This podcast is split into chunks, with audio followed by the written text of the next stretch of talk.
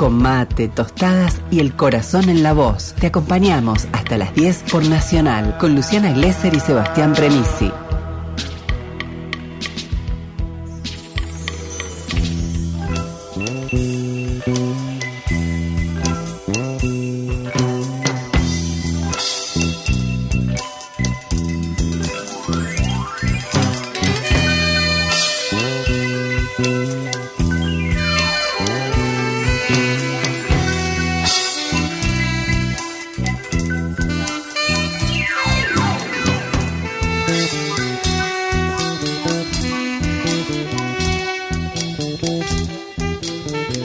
Premisi. recién nos fuimos, perdón, nos fuimos a volar en un cometa azul por el universo del mundo y claramente tenemos que hablar de lo que está pasando en el globo. Por eso lo convocamos a nuestro columnista Milcar Salas Oroño, doctor en ciencias sociales, magíster en ciencias políticas, hincha de Independiente. Amilcar, ¿cómo te va acá? Sebastián Premisi te saluda.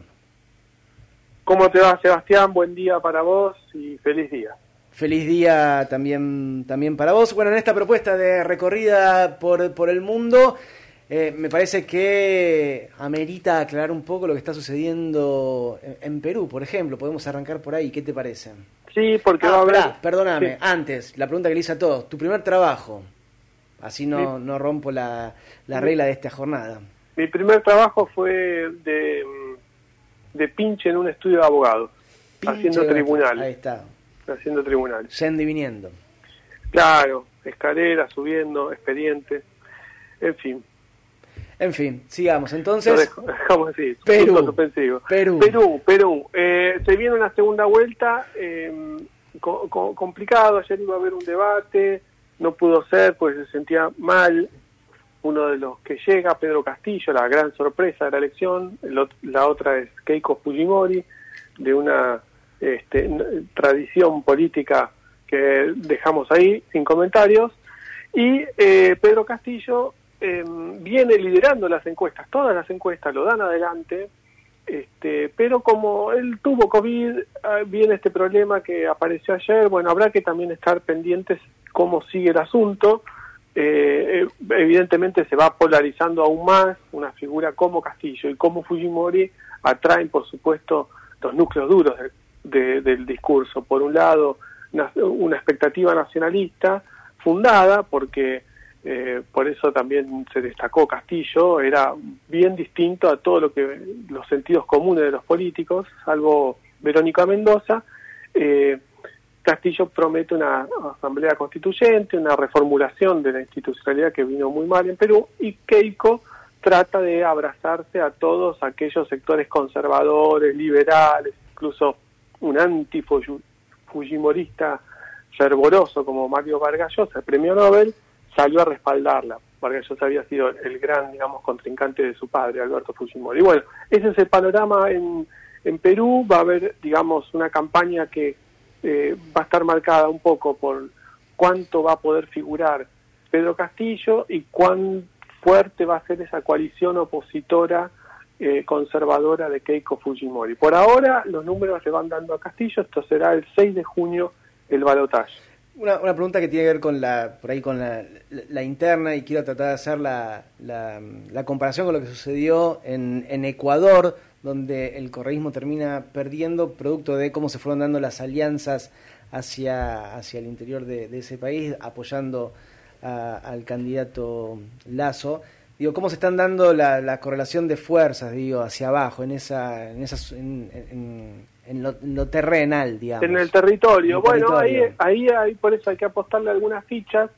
Pensá, Sebastián, que ningún, entre los dos, entre Keiko y Pedro Castillo, no llegaron al 30% de los votos. Entonces hay un margen muy grande para crecer eh, y que no es solo alianzas supraestructurales. Por eso eh, Castillo generó una conmoción porque trajo las barriadas pobres de Lima, al sur del país, a sectores de la sierra a votarlo, y un discurso nacionalista frente a toda la decadencia de estos eh, años, no solo los del último mandato presidencial, sino años para atrás, con un discurso nacionalista, vamos a hacer la asamblea, vamos a salir del Grupo Lima, vamos a tener otra orientación política, pensar algunas cuestiones centrales, genera entusiasmo.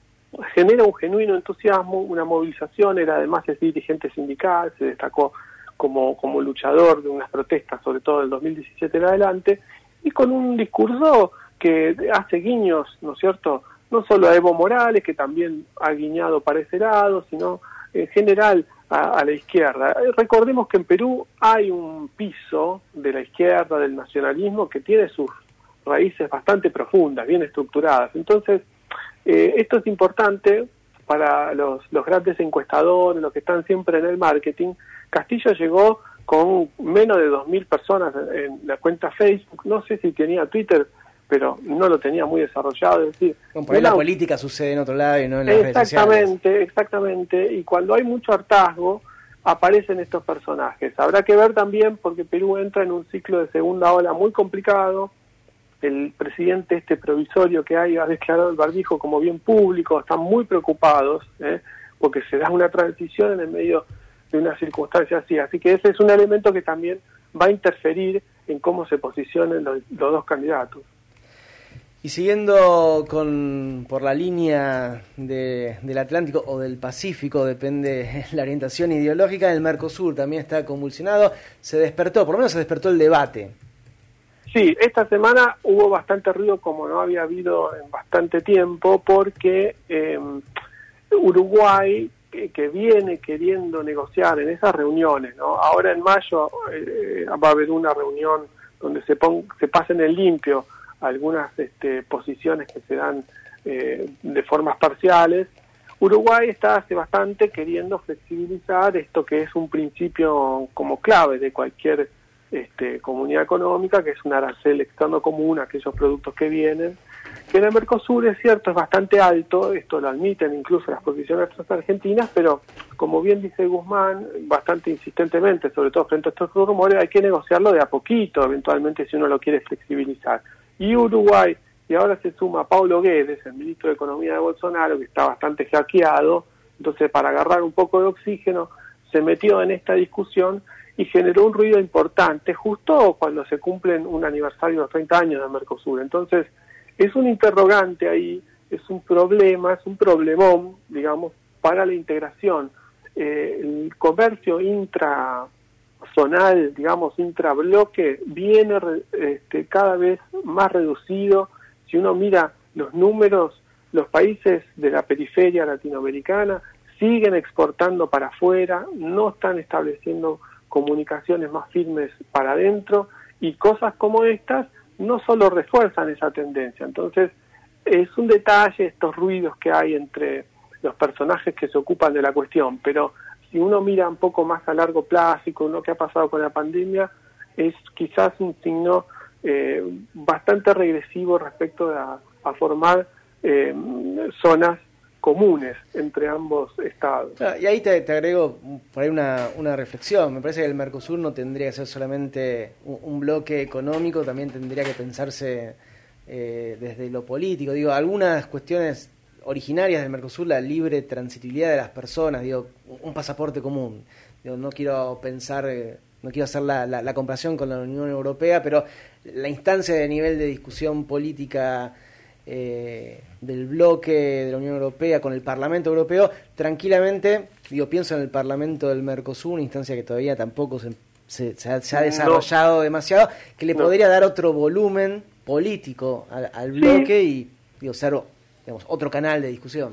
Totalmente. Pasa que cuando se diseñó el Mercosur, eh, el modelo de integración era el de la Comunidad Económica Europea, ¿no? Y lo que será después la Unión Europea, y la llegada del euro, aunque después el euro tendrá muchas complicaciones, ¿no? Pero esa sucesión de pasos dejaba para lo político al final, ¿no es cierto?